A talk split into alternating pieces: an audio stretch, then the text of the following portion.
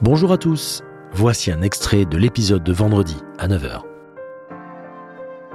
L'invité que je reçois pour l'épisode 63 est déjà venu dans des Montrez-vous. Vous le connaissez. Et s'il revient aujourd'hui, c'est pour deux excellentes raisons. Tout d'abord parce que vous l'aviez littéralement adoré lors de son passage dans l'épisode 33. Ne sois pas étonné, c'est vrai, je t'assure. C'est gentil.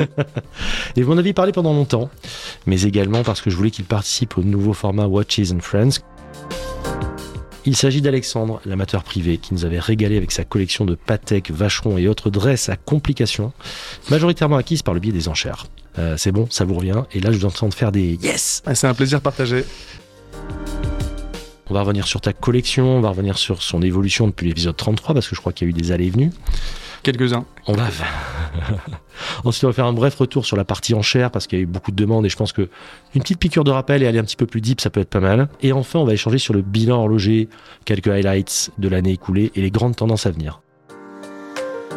Un jour, j'étais dans un restaurant à côté d'un banquier euh, d'affaires qui avait une Patek assez chère, euh, qui était un copain de copain, enfin, il, et qui m'a dit Ah, c'est toi qui aimes bien les montres, t'as un truc exceptionnel au poignet. Et en fait, dans ces cas-là, quand tu montes ta Paul Router plaqué or, t'as une satisfaction personnelle qui est très très élevée. Euh, parce qu'en fait, la, la beauté de la montre est totalement décorrélée du prix. Et ça n'empêche pas que le plaisir quand je mets ma Eberhard ou mon Universal, je sais pas si c'est le même que quand tu mm. mets une Patek compliquée, mais la réalité c'est que moi j'ai du plaisir horloger dans les deux cas, et quand je regarde l'heure, je me dis qu'est-ce que c'est beau. J'ai eu deux enchères qui sont pas très bien passées. Euh, euh, une pour moi et une pour, une pour moi, pour ma femme et une pour un copain.